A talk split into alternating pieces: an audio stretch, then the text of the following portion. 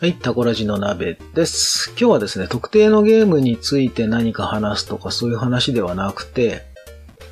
ちょっとね、思ったこと。別にそんな問題提起とかじゃないんですけど、おっさんなりに思ったことなんですけど、私今46歳で、まあ、いわゆるファミコン世代ですよ。小学校の低学年ぐらいの時に任天堂さんがですね、ファミコンというものを出したと。まあ、その前からゲームウォッチだの、我が家にはあのカセットビジョンっていうエポック社さんの出したんですね、素晴らしい木こりの予作なんていうのをゲームがあったあの、カセットビジョンとかもあったんですけど、まあ、どちらかというとね、L、LED ゲーム、LSD ゲームって言うんですか何でしたっけ？ね、ゲームウォッチとかあの光る画面のやつ平安京エリアンとかずっとやってたんですけど、あんな感じのゲームをずっとやってきて、それでファミコンが出てっていうことで、ずっとまあゲームをやってきた世代と一緒言われている世代なんですけども、最近ですね、いろんなとこ、まあツイッターとか見てても、やっぱりこう、よく見かける意見がですね、私と同世代ぐらいの人間ね、40代、あとちょっと上の50代、まあちょっと下でもね、30代中盤ぐらいからの方で、最近そのゲームをやる気力がちょっと減ってきてると。ゲームに昔ほど熱中できないし、まあ、時間がないとかそういうのもあるんだろうけれども、やっぱこう気力がないというか、その、熱中度が足んなくなってきてるみたいな話をよく見るんですね。まあ確かにそうでしょうねと思うし、そういう方もいるでしょうという感じなんですけども、まあそういう話を聞いてると、やっぱりその他にね、どうしてもそのゲームやる気力がないから、まあ配信でこう、海外ドラマを見ちゃうとか、あと YouTube 見ちゃうとか、あとはまあ溜まってるアニメを消化してますとか、なんかね、いろんなね、別のね、趣味を持ってる方が多いんですよ。やっぱりゲームに熱中できなくなっているんだけれども、その代わり例えば子供と、えー、何かこう遊ぶのが好きだとか、ボードゲームやるのが好きだとか。だからね、そういうの見てる限り、いいんじゃねって思うんですよ、私は。別にゲームへの熱中度が減ってきて、なんかゲーマー、昔はゲーマーだったのにな、俺も年取ったな、みたいなのを見るにつけ、いや、それ決してそうじゃないと。少なくともその、人としてのその何ですか、何かに熱中する度合いみたいな各自あるわけじゃないですか。各自100%あるわけじゃないですか。その100%の上限の差は多分ね、人それぞれあると思うんですけど、その人にとっての100%の中で、例えば小学校、中学校ぐらいまでは、テレビゲームへの熱中度っていうのは多分結構な割合だったんです、きっと。60%、70%ぐらい。あと他に、まあ女の子と遊びたいなとか、テレビ見たいなとか、なんか部活やりたいなみたいなのが残りの何十パーセントかに入ってて、それで100%自分のこの興味のゲージみたいなのが多分埋まってたんですよ。それが例えば、まあだんだんね、年を取るに経て、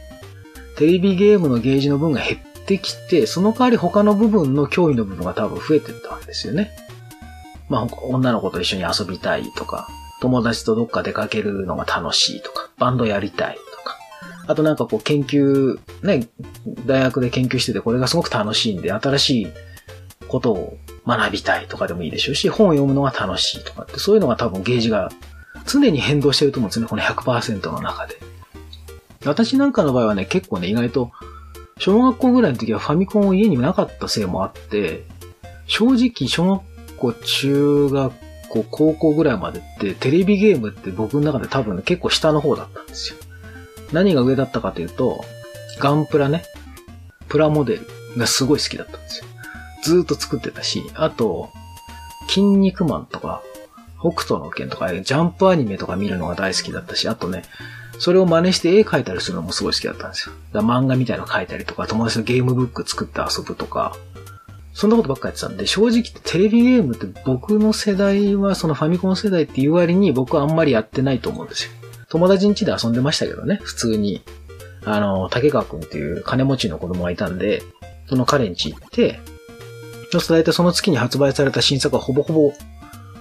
あるみたいな家だったんですよ。なんかよく見たことないゲームまでとにかくいっぱい買ってあるみたいな。毎月10本も20本もゲーム買ってもらってるような子がいたんですけど、そこでまあ遊んでたんで、一通りはやってるんですけど、皆さん多分僕の世代ぐらいの人間が思うその昔のレトロゲームへの思いみたいなのって全然話せなかったりするんですよね。でも、その頃のテレビゲームへの興味って多分僕100%の中で20%もなかったと思うんですよね。うん。ほぼほぼ半分以上がプラモデルで残りが筋肉マンとか。あとロボットアニメとかね。そういうものでほぼ埋まってて、それがだんだんこうバンドやったりとかでいろいろ変わったりして、で、結婚した時にはもうそういう系がほぼなくて、でもちょっと落ち着いてきてゲームのゲージがちょっとずつ上がってきて、今ほぼ100に近いぐらいゲームのゲージがあるんですけどね、興味のゲージとしては。なので、たまに言われるんですけど、ナビさんはそのね、結構大人になっても新しいゲームガンガンやるし、すごいっすねとか言われるんですけど、僕のたまたまその興味のゲージが今はテレビゲームが大きいだけなんで、僕は全然そういうのやんなくなっちゃったんですよね、みたいななんかその変に、卑下するというか、そういうのはしなくていいと思うんですよね。そういう人はきっと何か他に、そのテレビゲームを昔熱中してた分ぐらいの何かこう、興味ゲージの幅を取る何かがあるはずなんですよ。例えば自分の子供のことがすごい今気になって楽しいとかね。子供が生まれてとか。あと奥さんと一緒に過ごしてるのがすごい楽しいとか。あとなんか仕事に熱中しているとかね。今、やりがいのある仕事をやってるとか。そういうのは全然ね、問題ないと思うんですよね。ゲームやる気力が減ったとは言っても他の何かが増えてるんだろうって。一番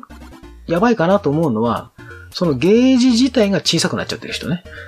100%あったそのゲージが半分以下になっちゃって、しかもその中も、興味ゲージがなんか薄い感じになっちゃってる人はやっぱりなんかこう疲れてるんだろうなとか、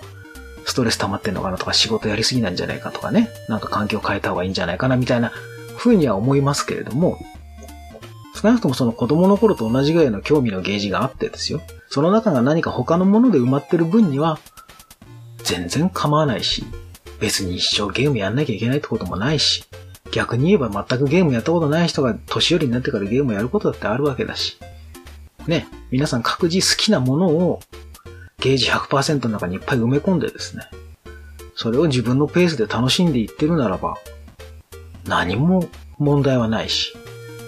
それが素晴らしい人生じゃないですかと、おっさんは思うわけなんですよ。なので、私は今、テレビゲーム、主にね、主にテレビゲーム、あとは映画を見る、とかっていうそういうものがいろいろこう、興味のゲージの中を占めてるわけなんですけど、まあ本当に今、多分8割ぐらいは、テレビゲームっていう興味がいっちゃってるし、ね、奥さんと一緒に遊ぶとか今ちょっと小さくなっちゃってて申し訳ないなっていう感じでね、怒られちゃうんじゃないかっていう感じもしますけれども、でもまあね、そういう100%のゲージをゲージ自体を減らすことはなく中身が変わるっていうのは誰にでもあることですし、僕自身、テレビゲームのゲージがこんなに大きかったことは多分今までの人生の中で一番、今が一番なんじゃないかなぐらいの感じなので、決してね、僕は昔はすごいファミコン自体はゲームやってたのに今は全然興味が持てないし、集中できない。みたいな人もきっと他に何かすごく楽しんでるものがあるはずなので、決して気にすることはないんですよって別に誰に言うわけでもないんですけども、いずれね、僕がまたこのテレビゲームに興味が持てなくなってきた時が来るかもしれないし、そんな時に、この自分で言ってたことをちょっと思い出せるようにと思ってね、録音しとこうかなと思ったわけです。未来の自分へね、60、70の頃に枯れ切ったおっさんになってたら、私はこれを聞いてちょっと何かを思い出せるかもしれないっていうお話でした。